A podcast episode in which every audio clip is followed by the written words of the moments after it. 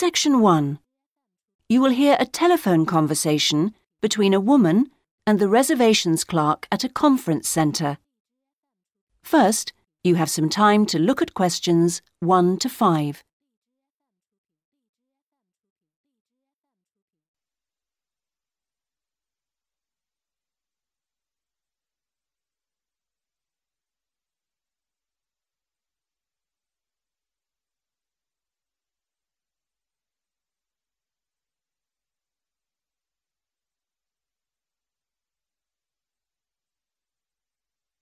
You will see that there is an example that has been done for you. On this occasion only, the conversation relating to this will be played first. Conference Centre reservations. Good morning. Hi, I'm interested in the computing conference next month. Future directions in computing? Yes, that's right. The title of the course is Future Directions in Computing, so Future Directions has been written in the space. Now we shall begin. You should answer the questions as you listen because you will not hear the recording a second time. Listen carefully and answer questions 1 to 5. Conference Centre reservations. Good morning. Hi, I'm interested in the computing conference next month. Future directions in computing? Yes, that's right. Could I ask you a few questions about it? Of course.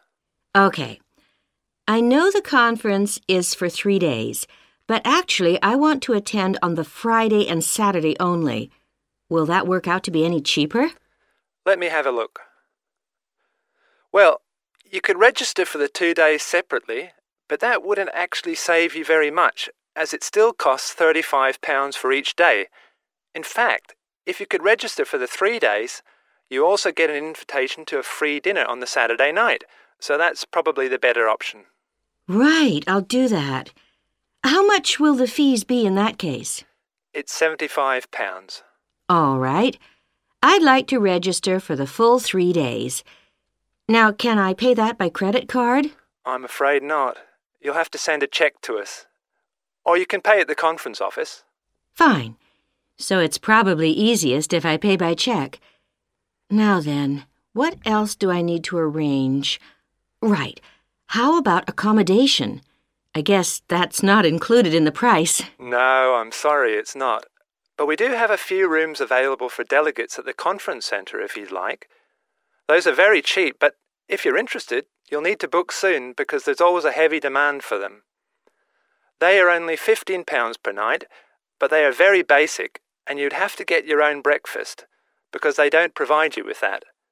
But it's very convenient because it's in the same building as the conference rooms. Uh huh. Or there's a very reasonable guest house which is £25 per night, and I think that includes your breakfast. Is it close to the conference centre? It would be about a 10 minute walk away from here. I see. That sounds quite reasonable. Before you hear the rest of the conversation, you have some time to look at questions 6 to 10.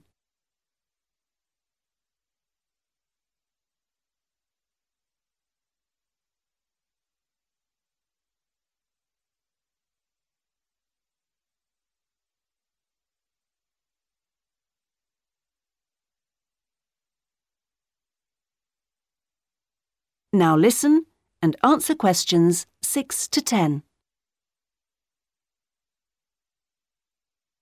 The details are all in our conference pack, which I'll send you. Great, thanks. That'll be very useful.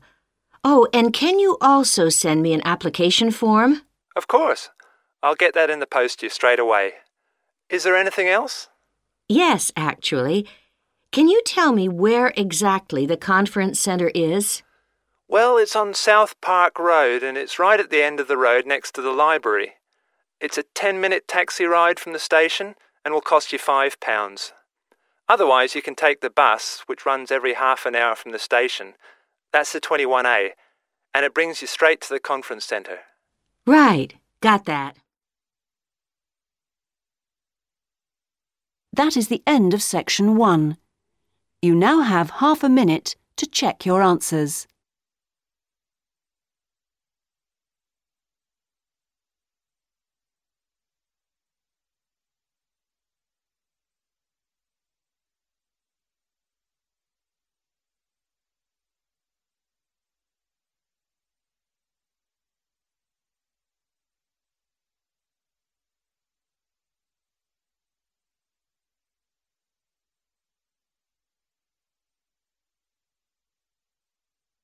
Now turn to section 2.